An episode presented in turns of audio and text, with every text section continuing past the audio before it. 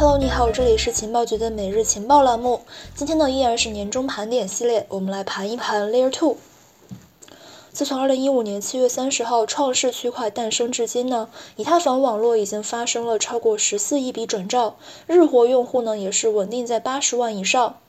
在2016年以来呢，即使有众多高性能公链围追堵截，但以太坊依然是为加密市场贡献了 DeFi、还有 NFT、DAO 等等大资产类别，还进一步催生出了 Web3 概念，为去中心化的最终归宿指明了方向。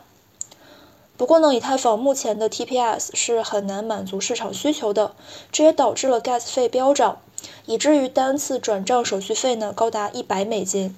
以太坊俨然已经成为了一条贵族链，本属于以太坊的流量呢，也遭到了众多高性能公链的分食。以太坊2.0还有以太坊 Layer 2就是为了解决这个问题。不过呢，相比起以太坊2.0漫长的开发进程，以太坊 Layer 2明显是更为快捷的一个方式。在众多的 Layer 2方案之中呢，这个 zkSync 还有 Starknet 以及这个 Optimism Arbitrum 是游戏的出众。轻量级的 Matis 还有专攻游戏的 Layer 2项目 Immutable X，大手笔收购 Layer 2解决方案 Hermes 的这个 Polygon 都非常的值得关注。不过呢，在 Layer 2发展过程之中呢，也有很多问题，比如说像互操作性以及可组合性的问题，还有就是 Optimistic 类别的这个项目，它们与生俱来的资产效率低下的问题。那么众多老牌 DeFi 项目，他们面对这样的变化会如何抉择呢？未来以太坊 Layer 2将会如何的发展呢？插播一条活动信息。情报局的元旦转发赢福利活动已经倒计时了，今天和明天是最后两天，还没有上车的话，你要抓紧时间啦！我们为你准备了双肩包，还有金币礼盒，你可以添加我们的微信 OK 五六五六幺幺来去参加，只要参与就有机会获得。另外呢，你也可以直接加微信 OK 五六五六幺幺进群和我们讨论和学习。好，那我们来继续吧。首先呢，我们来看一下以太坊 Layer 2的开发背景。尽管当下以太坊，尽管当下的以太坊笨重昂贵，但是呢，非常强大的用户生态系统是以太坊坚强后盾。不过呢，如果说以太坊的性能不能够被解决，很有可能会被众多高速发展的公链生态来追上。二零二一年下半年呢，这个呃 Solana 还有 BSC、AVAX 还有 Matic 他们的轮番暴涨就是一个很好的例证。一方面呢是这个公链赛道在不断变强，而另外一方面呢则是本属于以太坊的这个蛋糕被分食了。那么如何提高以太坊性能呢？我们知道区块链正常运行呢需要三种资源，分别是带宽、计算和存储。这三个资源呢，对比特币还有以太坊等区块链的性能起到了非常强的作用。最终呢，是通过吞吐量还有延迟两个指标来表现。吞吐量呢，指的是系统每秒可以处理的事务数，而延迟呢，指的是处理事务所需的时间。这两个指标如何去提升呢？有四个办法。首先呢，如果去选择使用中心化解决方案，区块链协议呢，将不得不选择受信任的第三方来去促进交易。用户呢将会获得 PayPal 级别的交易体验。表面上看呢，这个效果跟区块链是一样的，但是背后的记账逻辑却发生了一个天翻地覆的变化。我们将会失去去中心化的优势，中心化审查呢会导致资产和信息丢失。然后呢，第二种方法就是说，可以你选择呃大区块以及更为快的区块生成速度来提高性能。不过呢，这样做的结果就是节点运行成本大幅增加。曾经的以太坊杀手 EOS，它呢是有二十一个超级节点，然后使这个运行效率能够成倍增加。但是呢，EOS 当下发展现状已经说明了社区对过于中心化的区块链是不买账的。虽然说当下呢，采用这样一种策略的 Solana 还有 Ripple 等等，依然呢是被资本所追捧，但是就社区和未来发展而言呢，显然是跟以太坊差距很大。另外呢，发生在二零一七年的比特币分叉之争，最终获胜方依然是选择了小区块路线的 BTC。究其原因呢，其实是因为小区块更有利于区块链项目朝着一个去中心化的方向来发展。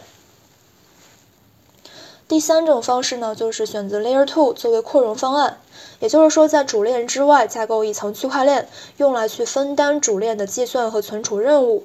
主链呢只是去负责对最终结果进行校验，来保证 Layer 2上每一笔交易都是可靠的。目前呢，这个 zkSYNC、还有 Starknet 以及 Optimism、Arbitrum 等等头部 Layer 2都采用了这样的一种思路。这套方法呢，能够去确保去中心化的前提之下，保障数据真实性，而且呢，这个开发难度呢是远低于分片的。最后一种呢，就是选择以太坊2.0的这个分片扩容思路。以太坊2.0的这个进程呢，一共是有三个阶段，目前呢是属于第一阶段，也就是信标链上线，开启 POS 验证，仅支持 ETH 代币转进合约地址进行质押挖矿，而不支持转出。根据预测呢，ETH 2.0真正上线并且全面应用尚需数年时间，远水救不了近火。除此之外呢，目前头部公链中还有这个波卡，还有聂尔，都属于分片架构。所以呢，综上所述，以太坊 Layer 2扩容思路呢是开发难度比较低，而且呢是保证去中心化、保证数据安全性这三个维度之下的一个折中选择。如果说以太坊2.0呢是扩容长跑的终点，那么 Layer 2呢就可以说是其中的一个休息站。值得注意的是，虽然说目前的主要的 Layer 2扩容方案包括了状态通道、还有侧链、Plasma Rollup 等等，但是呢，在综合考量之下，Rollup 最终呢是被以太坊社区选中，成为了最终扩容技术。其他技术呢，大部分呢是应用于跨链桥解决方案。那么 Layer 2当下发展现状如何呢？二零二一年呢是以太坊 Layer 2突飞猛进的一年。根据 Layer 2 Bit 数据，整一个以太坊 Layer 2锁仓量呢，从二零二一年的一月份的零点四九亿美元上涨到了目前的五十七点八亿美元，涨幅过百倍，近半年增长将近了十八倍。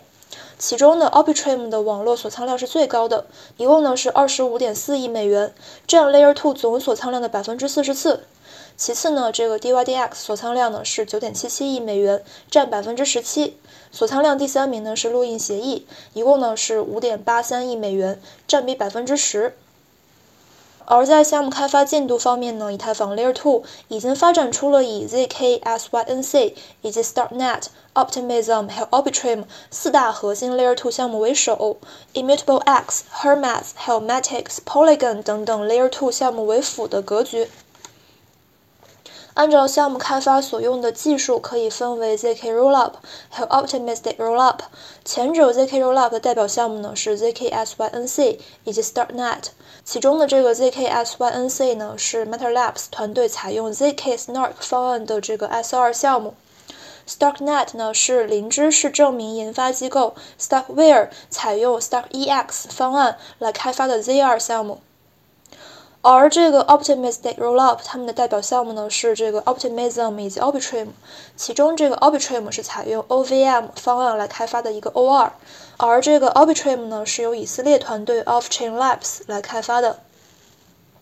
其他非常值得关注的 Layer 2项目呢还包括 Immutable X，还有 Hermez 以及这个 Matis。其中呢这个 Immutable X 作为 GameFi 基础设施，定位为区块链世界的 Steam。它采用的是 Validium 技术作为扩容架构，而这个 Hermez 呢，在这个八月上旬被 Polygon 以2.5亿美元来收购，也采用了 zk 技术来作为这个扩容架构。以太坊扩容解决方案呢，是由这个技术团队 Eden Three 来开发的。而最后这个 Matis，它呢是以低费用、高速度以及以太坊级别的安全来著称的。在所有主打 Layer 2概念的这个项目之中呢，最特殊的项目非 Polygon 莫属。虽然说业界呢一直将其贴上采用 Plasma 扩容技术、过度中心化、安全性不高的标签，但是呢，Polygon 依靠着非常过硬的开发技术，先后上线了三个扩容方案。在八月份的时候呢，Polygon 以2.5亿美元收购了 Hermez，然后呢，这个 Hermez 就更名为 Polygon Hermez，成为了第四个扩容方案。而在十二月份呢，Polygon 呢再次以四亿美元收购了灵芝市技术开发商 Mayer，此后呢就更名为 Polygon Zero，并且被集成至现有的 Polygon 生态系统之中。自此呢，Polygon 集齐了 Plasma 以及侧链还有 zk Rollup 扩容技术，成为了以太坊 Layer 2生态中扩容方案最全的 Layer 2聚合项目。而 Matic 呢在二级市场的表现也表明，资本对这样的一种方案的高度认可。以太坊 Layer 2呢，在大幅降低手续费方面的确起到了作用。根据 Layer 2 Face 网站统计，在使用 Layer 2进行转账的时候呢，节省的手续费普遍能够达到百分之九十以上。比如说 Polygon Hermes 在去转账 ETH 的时候呢，手续费仅仅是零点二五美元，是直接使用以太坊主网成本的百分之三左右。再例如，使用录印协议转账 ERC20 tokens 的时候呢，手续费仅为零点二九，是直接使用以太坊的这个百分之一左右。不过呢，虽然以太坊 Layer 2的发展是如火如荼，但是也有一些问题，包括像这个互操作性、还有可组合性的问题，以及 Layer 2之间的跨链问题，以太坊 Layer 2退出周期长的问题，以及这个开发者从 Layer 1迁移至 Layer 2的这个时间成本的问题等等。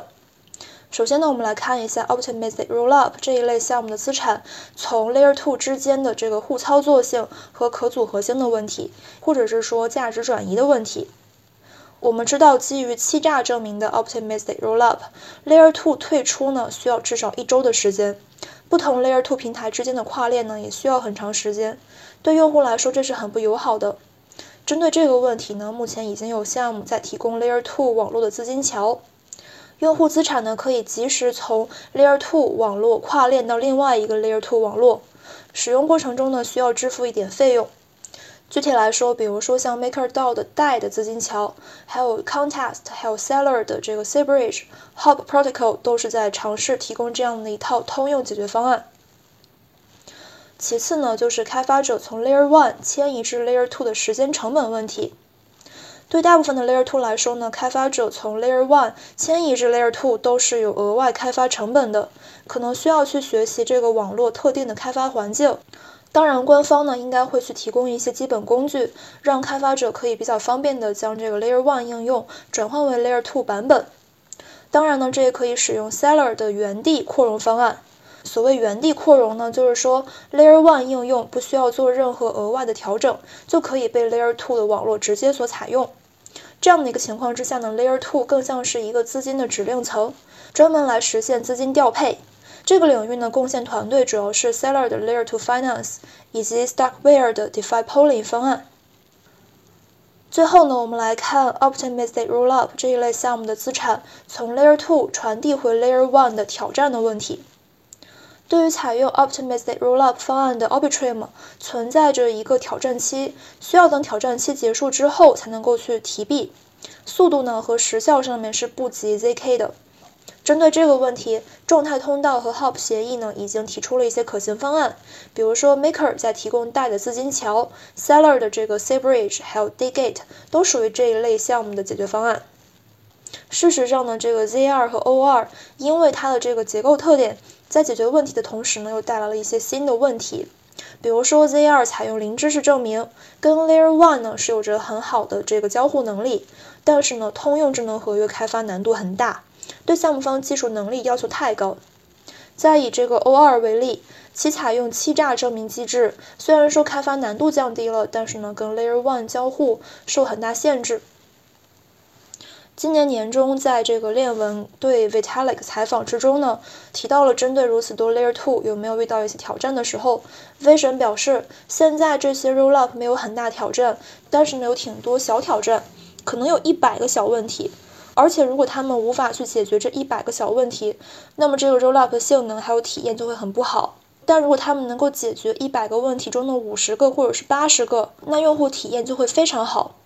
比如说有一个问题是威神以前提的，就是从 Optimistic Rollup 里面提款需要等一周的时间，所以他们想要做一个流动性提供者机制，让用户的这个提款速度更快。威神还认为，如果说 Layer 2的这个 TPS 非常高，就会遇到节点同步的问题。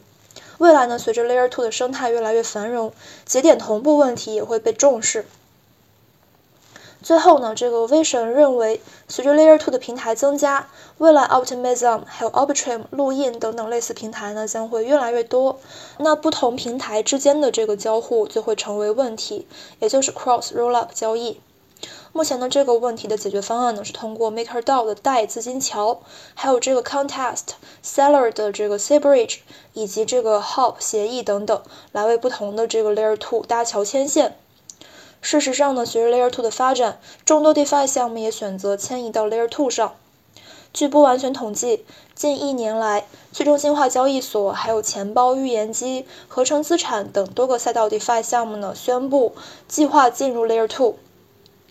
Synthetix 的这个 SNS 质押服务，目前甚至已经在 Optimistic Ethereum 上面上线了。区块链数据索引项目 The Graph 在2021年年初增加了对 Layer 2的支持。预言机 Chainlink 早就已经构建了 Layer 2扩展解决方案。还有这个衍生交易平台 DYDX 更是直接集成了 Starkware Layer 2扩容方案，还有很多很多的例子。可以说，DeFi 要么是完全基于 Layer 2开发，比如说像 DYDX，要么呢就是这个部分基于 Layer 2，比如说像 Uniswap V3。在未来呢，在这个 Layer 2的手续费优势驱动之下，随着 Layer 2安全性不断提升，所有 DeFi 项目呢将会被集体迁移到 Layer 2平台。不过呢，随着2021年 NFT 出圈，DeFi 光环减弱。比如说，这个从2021年年初至今，NFT 总市值从十多亿美金增长至现在将近五百亿美金，涨幅超过了五十倍。而同期 DeFi 市值只增加了不到八倍。最后呢，我们来展望一下2022年的以太坊 Layer 2。首先就是以太坊 Layer 2与众多高性能公链并存。Layer two 与众多高性能 Layer one 的春天即将到来，以太坊呢可能依然是无法走出低性能、高手续费的泥潭，但生态规模将会指数级上涨。